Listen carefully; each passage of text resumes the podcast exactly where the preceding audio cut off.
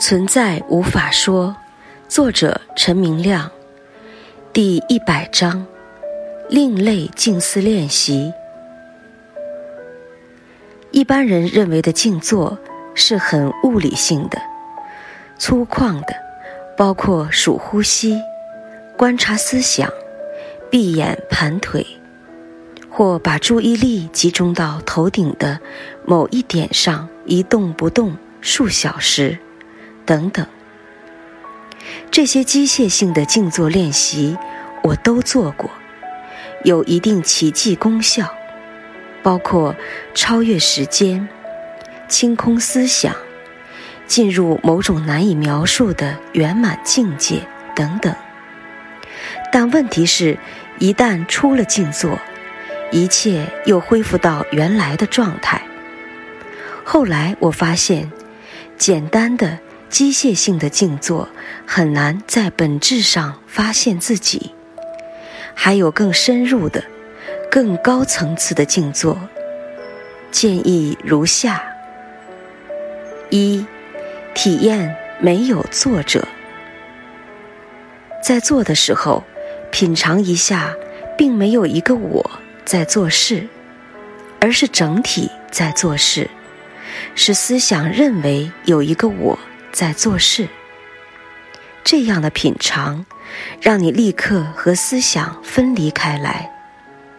现实也确实是这样。心脏的跳动是通过思想的吗？呼吸需要思想判断吗？你向前走路需要思想吗？只有发生，但是没有我做任何事。二，体验每时每刻、每个地方都相同。在思想上，你总是暗示自己需要达到一个高级的境界，你才可能接触神圣。很多人静坐的目的，就是要让自己钻入这样一个特殊境界，这是误解。意识中的任何展现没有层次差别。比如，你坐在马桶上，看着面前的门，这个场景和静思中超自然的境界是完全相同的。坐在马桶上的境界，并不比静思中的境界低级。存在是没有等级概念的，等级概念是出自思想幻想，让你信以为真，所以。当你看到了地上一片枯叶子，你已经看到了终极的绝对本质。你没有什么需要追求的，只要每时每刻、每个地方看到这样的相同性，看到每个东西都不是东西，而是自己本身，就是最高级的静思。在意识中。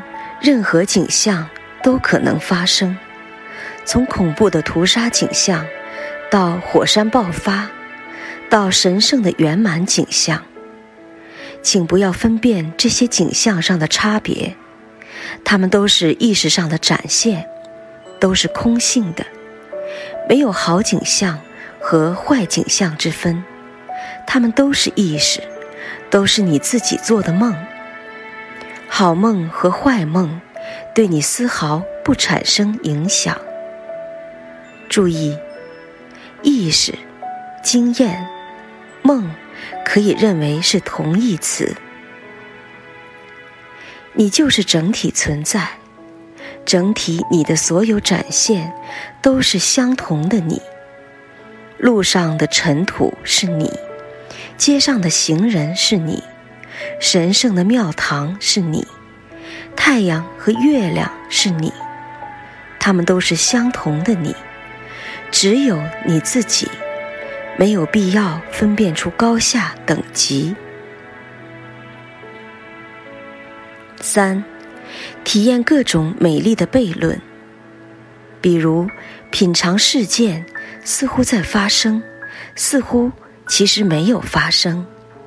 发生和不发生，在人的思想逻辑上看来是一个对立关系，但在你的本质上是没有对立的。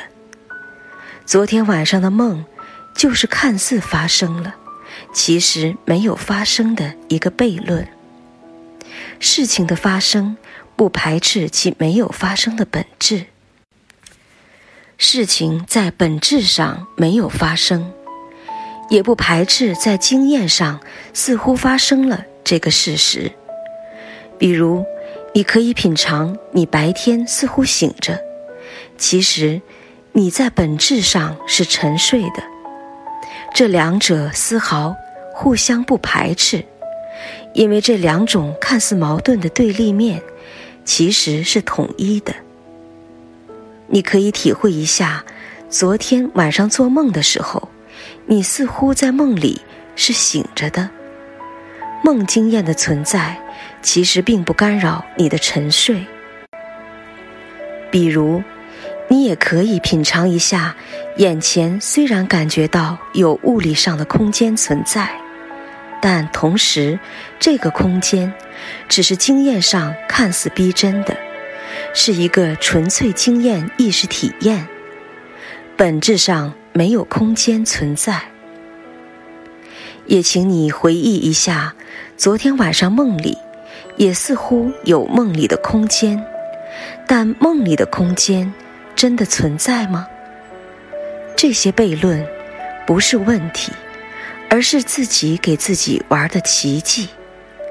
所以，真理不在遥远的天边或深入的内心，真理。就是眼前的实时经验。你为什么无法欣赏它？你一直在变化，但是同时你从来没有变化。现在我们再深入一步，综合上面的第一和第三串起来。在第一点中，你会发现没有我在做任何事情。事情是自发的发生的。在第三点中，你发现更奇怪的情况，无法确定发生是否存在。发生看似在经验上发生，但实际没有发生。你不但无法确定有我存在，你也无法确定有事情发生。但奇怪的是，在意识或经验上，不可否认，似乎有我在做事情。这两个情况都无法确定，也无法否认。这个状态就是好状态，请你常常品尝这个奇怪的状态。你会越来越感到无法确定任何情况，似乎有。但又没有，似乎发生，但又没有发生；似乎有我，但又找不到我；似乎思想在进行中，但又找不到思想这个东西。这种无法确定的状态，就是中国的老子希望告诉你的混沌状态，也就是佛祖经常说的空境。佛祖说的空，并不是真的什么都没有的虚空，而是一种彻底的无法确定。这就奇怪了。